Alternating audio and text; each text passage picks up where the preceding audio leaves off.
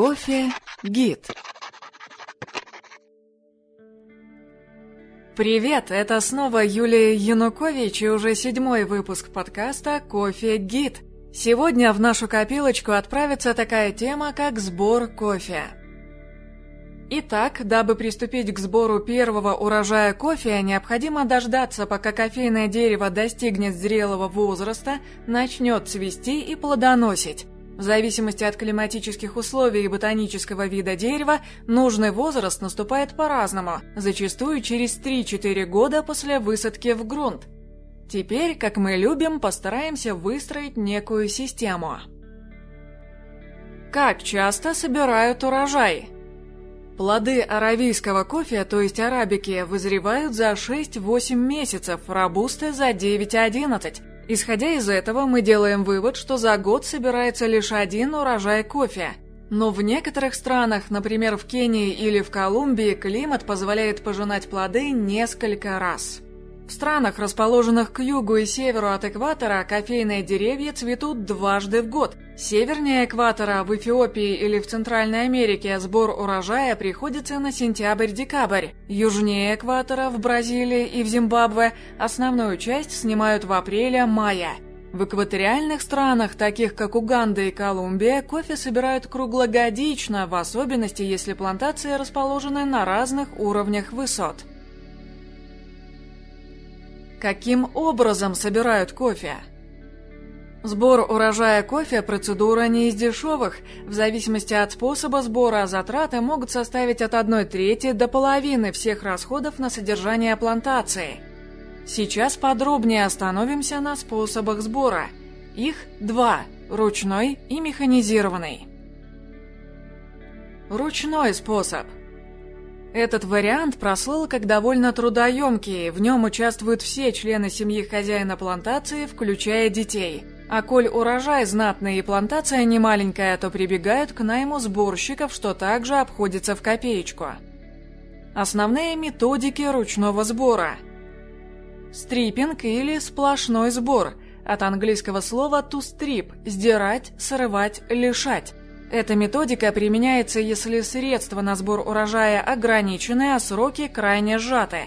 Суть здесь заключается в буквально обдирании веток кофейного дерева. Сборщик одной рукой держит ветку, а другой скользящим движением срывает с нее плоды. Плюс используются специальные гребни, которыми, так сказать, причесывают деревья, срывая тем самым плоды на заранее расстеленную мешковину или полиэтилен.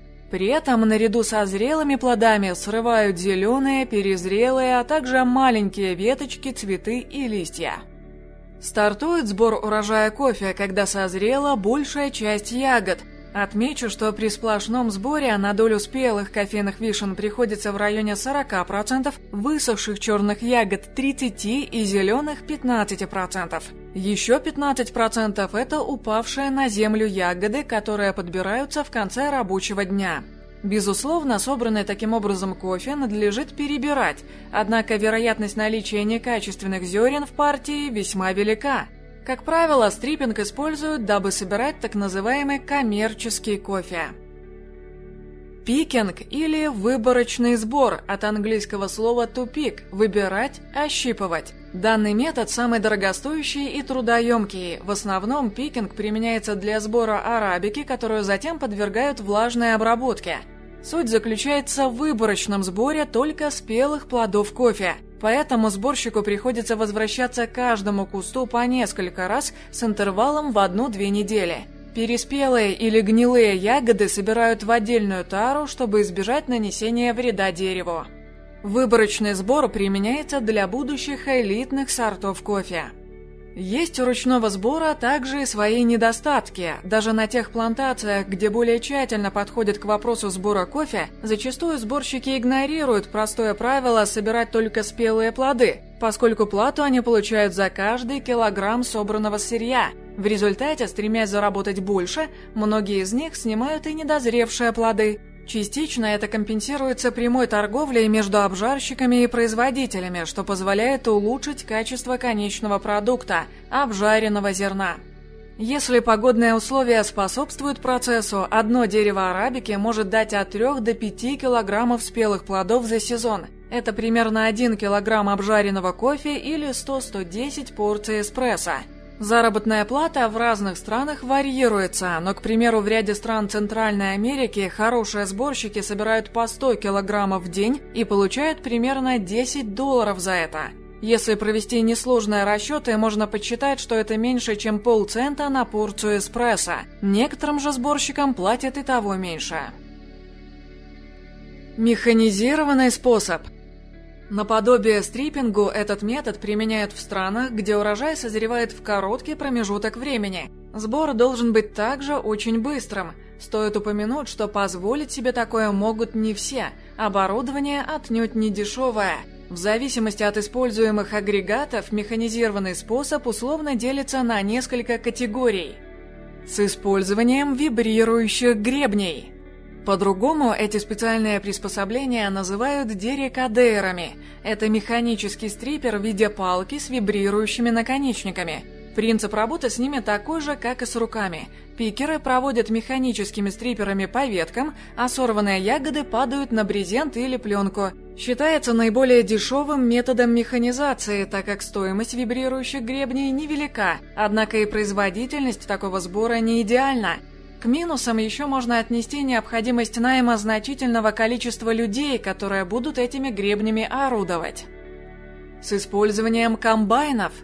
Этот метод полностью механический, в нем используют специальные машины, которые были изобретены в 70-х годах. Комбайны для сбора кофе – это агрегаты с вибрирующими устройствами – Сбор они осуществляют как бы пропуская через себя ряд кофейных деревьев, расположенные в передней части цилиндрические щетки, прутья которых вибрируют, сбивают плоды с деревьев. Затем ягоды поступают по транспортеру в машину-бункер. Она едет параллельно комбайну в соседнем ряду. Лидер по сбору кофе в мире – Бразилия. На ее долю приходится от 32 до 35% объема рынка кофе – Здесь значительная часть урожая собирается именно комбайнами. К минусам данного способа можно отнести высокую степень повреждения деревьев, попадание в сборочный бункер огромного количества неспелых и перезрелых плодов, веток, насекомых, цветов. Применяться данный способ может только на относительно ровной поверхности, где деревья высажены по прямой линии с большим расстоянием между рядами. Поэтому большую часть кофе в мире собирают все же вручную. От чего же зависит выбор метода? Как мы уже выяснили, метод сбора зависит от рельефа плантации, однако это далеко не единственный фактор. Вот что еще влияет на этот выбор. Качество кофе. Если фермер им дорожит, он выберет тот метод, который обеспечит максимальное количество спелых ягод при минимальном количестве неспелых. Как правило, спешлти кофе собирают именно вручную – Однако это не значит, что хороший кофе на выходе получается только если собирать его вручную. В случае налаженного тщательного контроля качества после сбора урожая на ферме или у производителя, результат все равно будет приемлемым. Основная задача здесь – отделить незрелые ягоды, так как после обработки и обжарки они станут квакерами и будут негативно сказываться на вкусе. Производительность метода – Производительность одновременно означает и скорость. Если собирать плоды слишком медленно, несобранный кофе на ветках может перезреть. С одной стороны, механический сбор значительно производительнее ручного. С другой, это повышает затраты на контроль качества после сбора и снижает общее количество урожая. Рентабельность метода. Стоимость сбора урожая напрямую влияет на стоимость зерна и конечную прибыль. Фермеры всегда учитывают, как выбранный метод скажется на экономике производства. Например, иногда выгоднее собирать кофе вручную, тратить на сбор больше денег, но и кофе продавать дороже. А иногда выгоднее собирать кофе механически, допускать небольшие потери в качестве, но экономить на расходах. Особенности созревания ягод в конкретном регионе. Например, в Колумбии деревья дают урожай практически круглый год, Поэтому на одном дереве можно встретить спелые ягоды, еще незрелые зеленые и даже цветение. В этом случае собирать кофе механическим методом невозможно.